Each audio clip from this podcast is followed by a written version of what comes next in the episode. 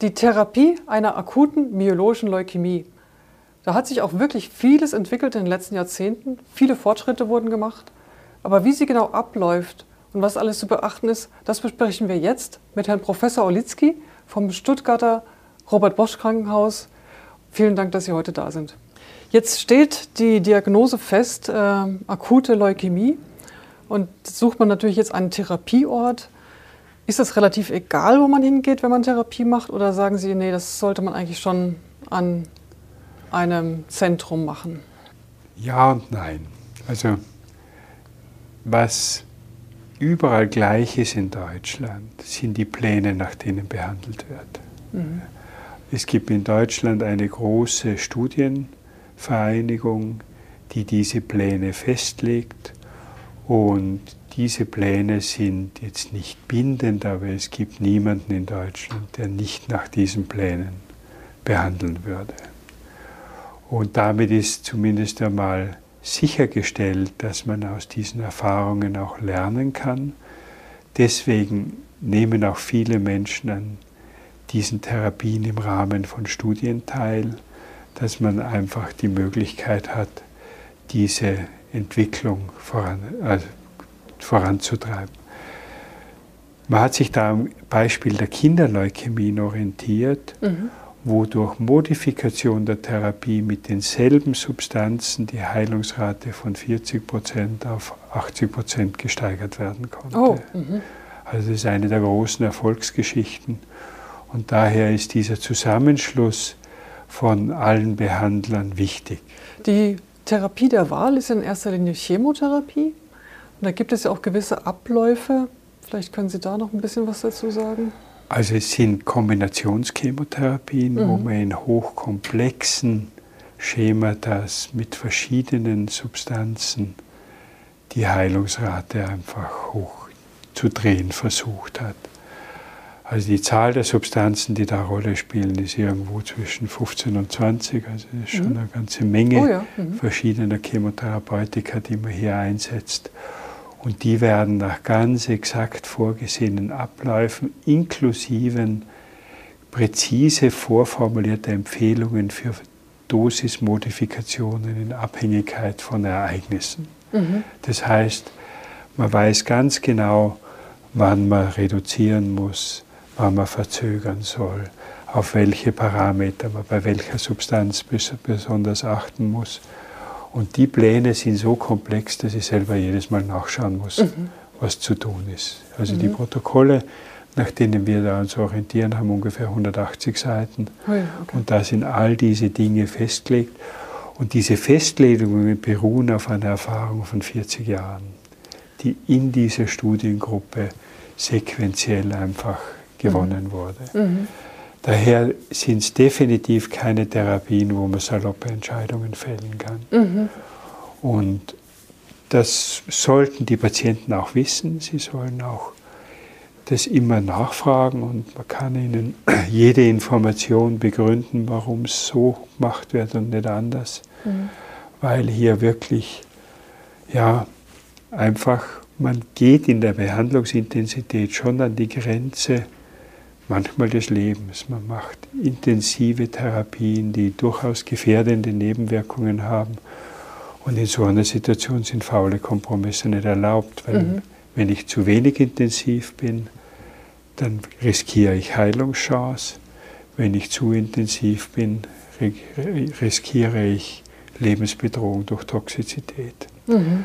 Also man muss diese Therapien schon mit einer ganz großen Aufmerksamkeit durchführen.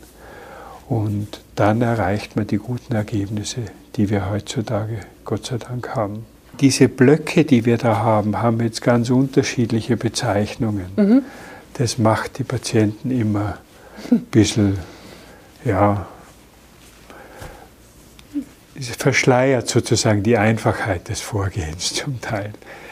Induktion nennt man Therapien, die dazu da sind, die Leukämie einmal wegzukriegen und eine komplette Rückbildung der Leukämie zu sehen. Konsolidierungen sind Therapieformen, die in kompletter Remission dazu da sind, die Heilungsrate zu steigern. Mhm. Und Erhaltungstherapien sind dann wenig intensive Therapien, die man nach dem Abschluss der intensiven Therapien noch fortsetzt, um auch die Heilungsrate etwas zu begünstigen, sind aber in ihrer Intensität deutlich weniger intensiv. Und muss man quasi immer alle drei machen oder kann man zum Beispiel auch dann nach der Konsolidierung aufhören, weil es gut gelaufen ist?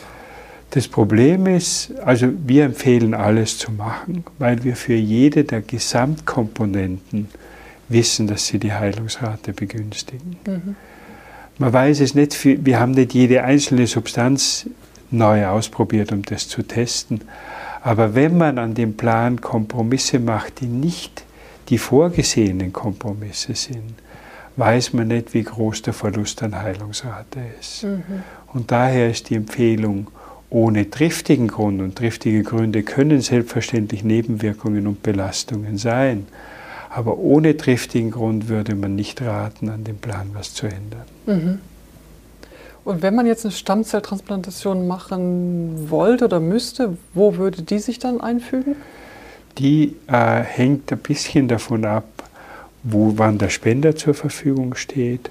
Aber im Wesentlichen kommen die nach den Konsolidierungen oder in den Konsolidierungstherapien. Die mhm. Induktionstherapie muss man auf jeden Fall vorher machen, weil man dann meistens noch keinen Spender hat, werden auch Konsolidierungstherapien angeschlossen. Und dann würde man aber sich einen guten Teil der Konsolidierungen ersparen und Richtung, in Richtung Stammzelltransplantation gehen. Und wie ist dann so die Entscheidung, ob man jetzt Stammzelltransplantation macht oder nicht? Also was sind da jetzt neben der Verfügbarkeit des Spenders, was sind da so die Entscheidungskriterien? Die wichtigste Entscheidung fällt anhand der Abschätzung der Heilungsrate ohne Transplantation. Wenn jemand, ich sage ein Beispiel, ohne Transplantation eine Heilungschance von 80 Prozent hat, dann würde man ja das Risiko der Transplantation 80 Prozent der Menschen zumuten, ohne dass sie einen Nutzen haben. Mhm. Daher wäre das nicht sinnvoll. Mhm.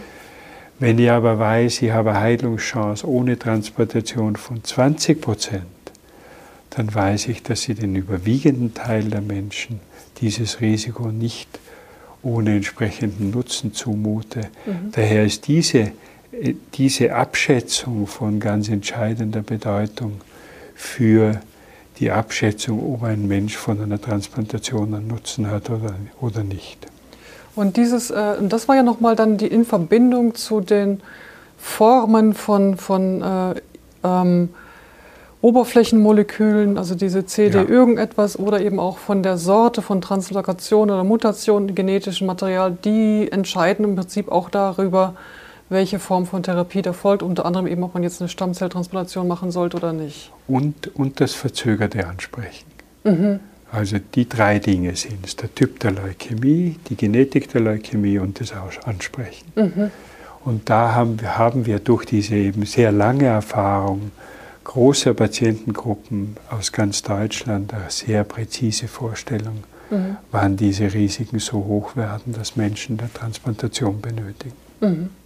Die Behandlung der AML hat sich erheblich verbessert, sogar in den letzten zwei, drei Jahren. Die kritische Frage bei der Behandlung der AML ist, ob man ein Heilungsziel verfolgen kann oder nicht. Das heißt, ob die intensiven für die Heilung notwendigen Therapien dem Patienten zumutbar sind oder nicht. Das spielt eben angesichts der Tatsache, dass es sich häufig um ältere Menschen handelt, eine besondere Rolle. Also wenn ein Mensch fit ist, sodass man ein Heilungsziel für realistisch hält, beginnt man mit einer Induktionschemotherapie. Diese Therapie soll die Leukämie zum Verschwinden bringen mhm. und damit zu einer Wiederherstellung einer normalen Blutbildung führen. An diese Therapie schließen sich ähnliche Zyklen an und bis zu vier bis fünf Zyklen insgesamt solcher Chemotherapien sind notwendig, um bei den Gutrisikoleukämien eine möglichst gute Heilungschance zu erreichen.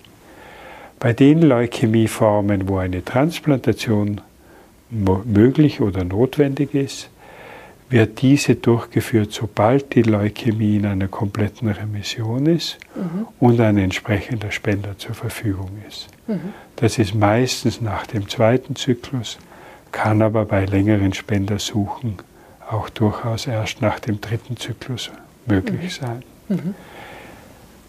Die dritte Möglichkeit, eine Heilungsperspektive zu erreichen, gibt es bei den Menschen, die durch die Induktion nicht in eine komplette Rückbildung kommen. Bei diesen Patienten kann man Chemotherapie und Transplantation sequenziell durchführen und dann immer noch bei einem Prozentsatz von ca. 30 Prozent der Menschen auf diese Art und Weise Heilung zu erreichen. Mhm. Wie ist es denn mit Patienten, die nicht mehr so fit sind, solche harten Therapien äh, zu machen? Was gibt es denn da für Optionen? Bei älteren Menschen haben sich die Behandlungsmöglichkeiten in den letzten zwei Jahren deutlich verbessert. Hier kann man milde Chemotherapien, die durchaus auch Menschen im fortgeschrittenen Lebensalter zumutbar sind, kombinieren mit Medikamenten, die relativ spezifisch Leukämiezellen abtöten können. Und hier erreicht man heute auch bei älteren Menschen bei ungefähr zwei Dritteln eine komplette Rückbildung der Leukämie, die durchaus auch jahrelang halten kann. Mhm. Ob diese Therapie eine Heilungsperspektive hat, wissen wir noch nicht. Wir sehen Rückfälle auch noch nach längerer Zeit. Aber es ist jedenfalls ein sanfter Weg, oder ein relativ sanfter Weg, um wieder unabhängig von Transfusionen zu werden und damit eine deutlich bessere Lebensqualität zu besitzen. Mhm. Neben diesen Varianten gibt es kleine Gruppen von Leukämien, wo auch zielgerichtete Behandlungsmöglichkeiten zur Verfügung stehen, die ebenfalls auch älteren Menschen zumutbar sind und auch hier zumindest bei den Rückfällen schon nachweislich bessere Ergebnisse haben als konventionelle Chemotherapien. Wenn Sie jetzt sagen kleine Gruppen, das heißt es dann ganz spezifisch auf bestimmte Mutationen oder das sind Menschen, die in einem Wachstumsfaktor Rezeptorgen Mutationen haben mhm. und wo dieser Rezeptor speziell gehemmt werden kann mhm. und wo man auf die Art und Weise wirklich eine die Leukämie verursachende genetische Veränderung unwirksam machen kann. Mhm.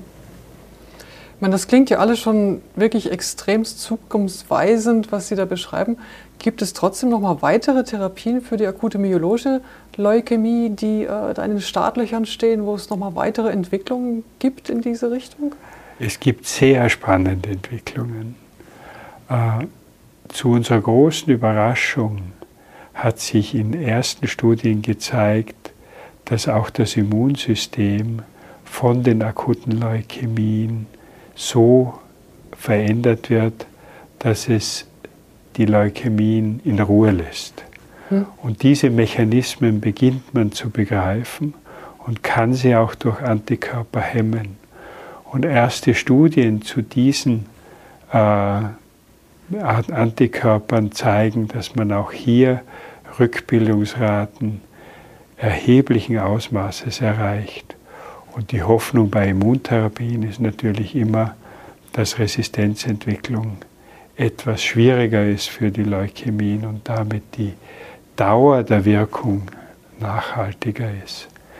Die zweite große Entwicklung ist die Entwicklung von Medikamenten, die spezifisch das Protein P53 attackieren können. Mhm. Das ist insofern ein sehr bedeutender Fortschritt, weil P53 bei 60 Prozent aller bösartigen Erkrankungen betroffen ist. Und auch hier zeigen sich erste Erfolge. Das heißt, die zielgerichteten Behandlungsmöglichkeiten werden sich sicher weiterentwickeln in den nächsten Jahren und werden wahrscheinlich sanftere Möglichkeiten bieten und hoffentlich auch deutlich wirksamere. Und jetzt im Rahmen von der Therapie, also das heißt, jetzt habe ich das so verstanden, Induktionstherapie ist wirklich schon ziemlich hart, ne?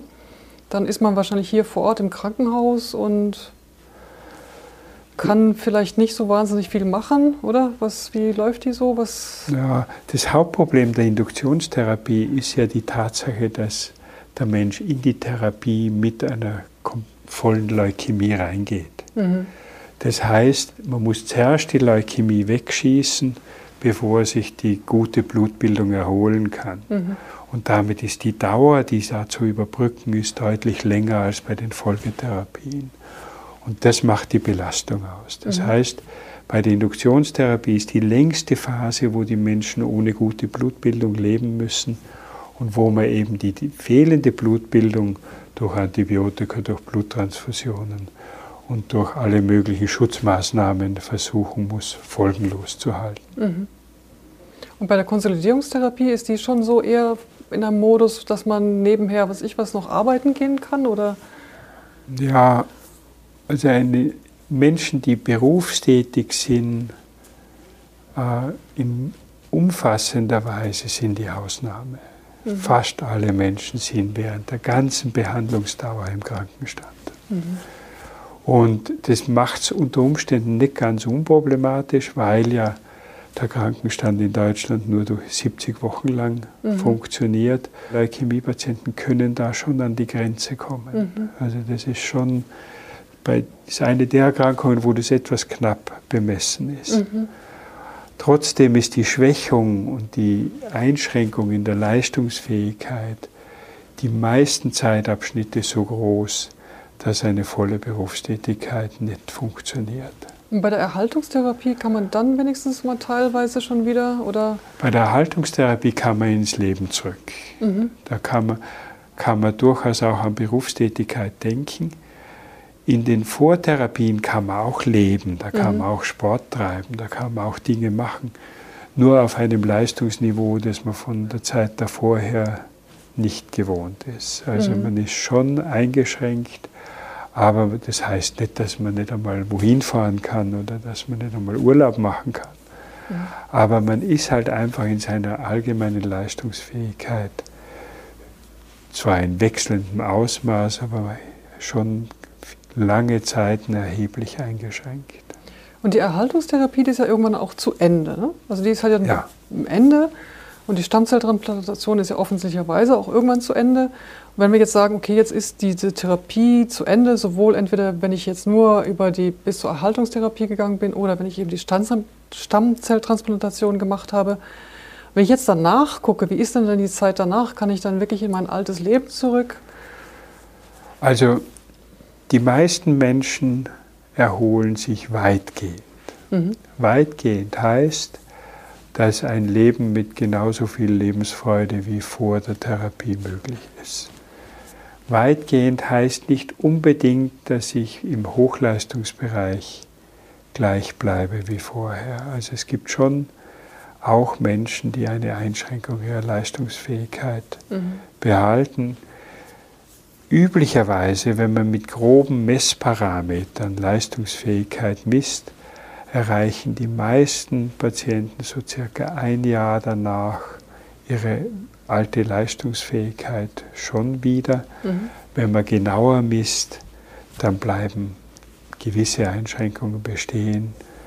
Die äußern sich dann zum Beispiel, dass während man vor der Krankheit am Abend von der Arbeit heimgekommen ist und dann mit seiner Ehefrau ins Kino gegangen ist, weil man eh schon lange nichts mehr mit ihr gemacht hat, dann geht es nach der Therapie unter Umständen nimmer, weil man sich nach der Arbeit fühlt, wie wenn man einen Stecker rausgezogen hat. Also mhm. die Leistungsgrenze ist ein bisschen enger, als sie vorher war. Mhm. Das finde ich auch wichtig, dass das die Angehörigen wissen, weil am Ende der Therapie eins der seelischen Probleme für Betroffene oft ist, dass die Erwartung, dass man sofort wieder topfit ist, mhm. nicht sofort eintritt. Mhm. Und auch die Erwartung durch die Umgebung manchmal dann eh zu einer Belastung werden kann, mhm. weil die Umgebung sich dann denkt, na, jetzt war er lang genug krank, jetzt schaut er wieder fit aus. Mhm. Aber das dauert halt doch, bis man sich in dem Leben danach wieder so eingerichtet hat, dass man sich so fühlt wie vorher. Mhm. Jetzt gibt es ja zwischen den Therapien ja auch mal wieder mal Lücken, sage ich jetzt einfach mal. Man macht ja glücklicherweise nicht komplett durchgehend Therapien. Und in diesen Zeiten, was kann man denn da machen? Was ist denn da möglich? Also es gibt Zeiten, wo es einem richtig gut geht. Mhm. Und in den Zeiten kann man auch prinzipiell machen, was einem Freude macht. Das heißt, man kann Sport machen, muss ein bisschen damit rechnen, dass das Leistungsniveau etwas tiefer ist. Man kann raus, man kann essen, was man will, man darf sogar gelegentlich ein Glas Wein trinken, wenn es einem Spaß macht. Also man hat hier eigentlich nur sehr wenige Einschränkungen.